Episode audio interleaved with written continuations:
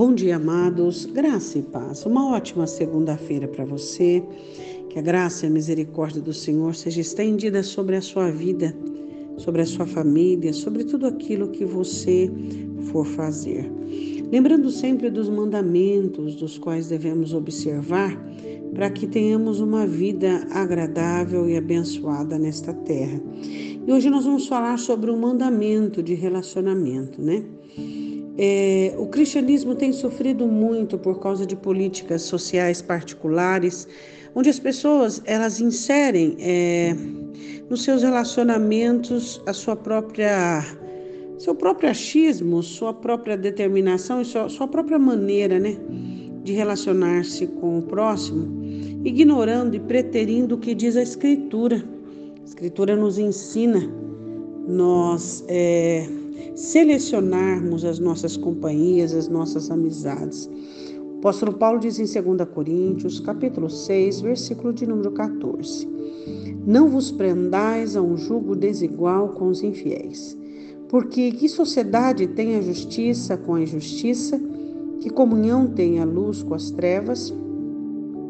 Esse texto é feito várias perguntas, tanto para mim quanto para você.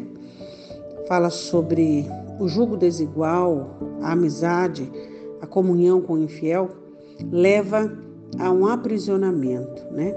As pessoas têm os seus sentidos, as suas faculdades aprisionadas, onde elas nem imaginam que os seus relacionamentos indevidos são a causa de tantos embaraços, de tantos enroscos e tanta liberdade para que Satanás possa entrar e assim efetuar as suas obras. E o Senhor diz assim: não existe sociedade da justiça com a injustiça. Não existe aliança, não existe comunhão de luz com trevas. Então eu e você que somos luz, eu e você que buscamos a justiça, eu e você que buscamos a fidelidade do Senhor, nós não podemos nos ater, nos envolver com pessoas infiéis com pessoas que amam e servem a maldade. Se as pessoas quiserem vir para a luz, amém. Se as pessoas quiserem amar a justiça e buscar a fidelidade, amém. Mas não faça você. Não tenha você suas regras maiores que o mandamento. Deus te dá essa ordenança para proteger você de embaraços, de enroscos e até perder a sua alma. Porque quantas pessoas, por meio de alianças, nós temos na Escritura vários exemplos, não é mesmo? Pessoas que receberam conselho, como Jeroboão, pessoas que se envolveram com pessoas indevidas, como Sansão, e assim por diante. Então nós olhamos e analisamos quando Aminon estava com desejo pela sua irmã, o próprio primo dele foi aquele que atestou e que deu toda a base para o planejamento do estupro. Então nós observamos na escritura como exemplos sobre a influência das pessoas sobre outras pessoas.